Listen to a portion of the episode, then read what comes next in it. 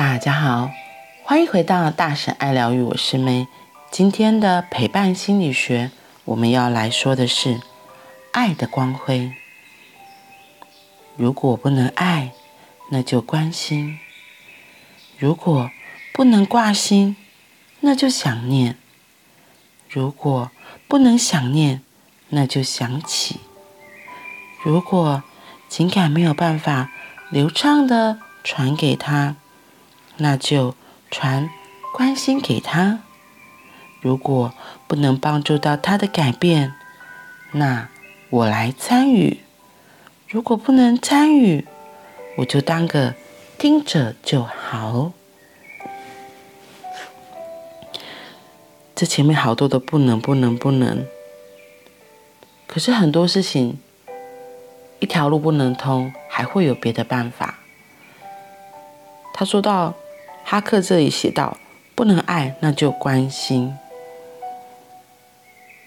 不能爱的情况或许有很多。那关心，其实就是指关心，就是传递我们自己的心中的一份心意吗？就是要让对方了解，然后或甚至送祝福给他。我觉得。”我觉得也都是一种关心。下面两句不能挂心，那就想念；不能想念，那就想起。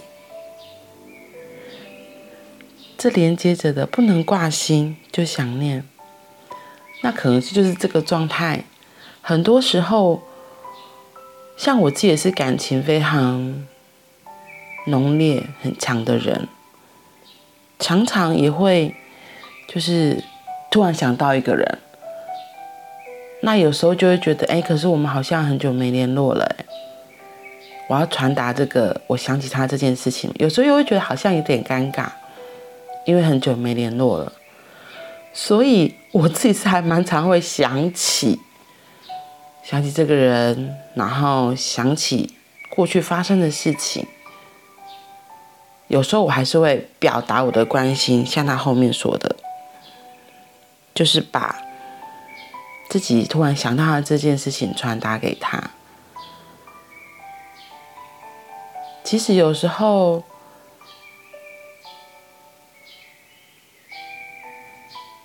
如果真的觉得很尴尬，那就像哈克这里说的，就是在心中想起来。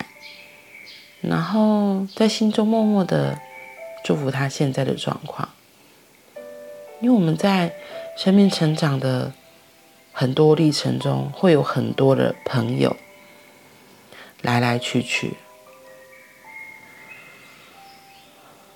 我记得我每个阶段每个阶段都有不一样的朋友，就是有时候是真的是那个当下是非常非常非常要好的，可是，在生命往前走的过程中，可能走上别的岔路了，距离就越来越远。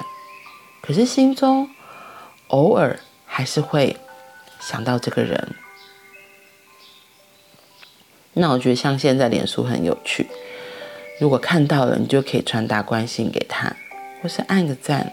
我觉得这也是一个表达你的关心，表达你对他的。一种思念。那如果真的就像刚前面讲的这些，可能 IG 啊、脸书啊、WeChat 啊、Line 啊都没有的话，那或许就是你可以在你静心冥想的时候，或是真的在自己安静的时候，闭起眼睛来，然后再把这个人想一遍，甚至你也可以在想的过程中。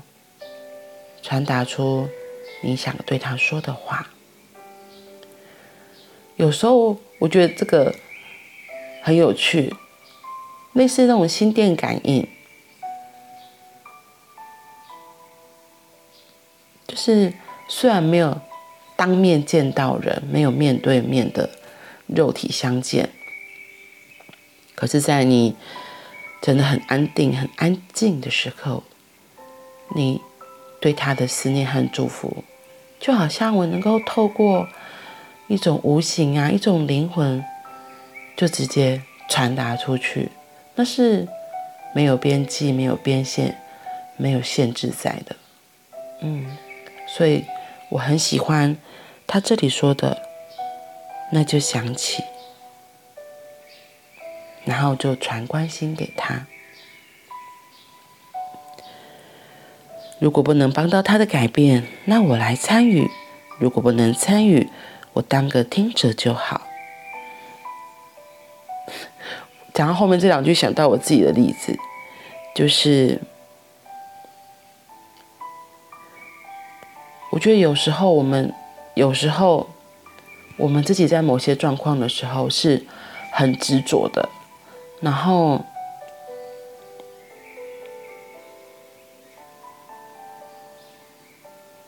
会想要为对方做些什么，可是有时候真的情况可能不允许的时候，可以怎么办？像是在吵架、愤怒当下的状态，那有时候可能我们就只是当一个旁观者，就在旁边听就好了。因为想要沟通，一定是在两个人非常对等的时候。如果吵架，可能就是一个人的频率很高，或者两个都很高，可是都在不同不同频调的状态，那弹奏出来的曲目也是很可怕的。那倒不如就听一方面激昂高亢的演唱会吧。嗯。所以我觉得，当个听者有时候也是很重要的。当个静静的观众、静静的听着，或许也是一种另类的支持。因为像我昨天自己不小心，就是跟别人起了冲突，那可能对方的话语就是让我就是整个情绪都上来，然后可是我后来有发现了，我就先暂停了。我就觉得，哎，好像也不是这样，所以这期我不对，因为对方的情绪真的很高涨，所以就让他先高涨完，等他的情绪下来之后，我再来把我想要说的话表达出来。那在那个当下，我会说也不是一个真的只是当个纯听者，因为我自己情，我自己里面还是有那个不高兴、愤怒的情绪嘛，所以。我那时候就是等对方爆炸完之后，我再来说出我的想法、我的观点。嗯，所以这个看到这个，如果不能参与，我就当个听者就好。嗯，当个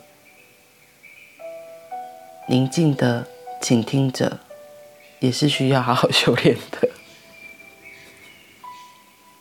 因为我们总是会不小心想要给出回应，不小心想要给出自己的意见。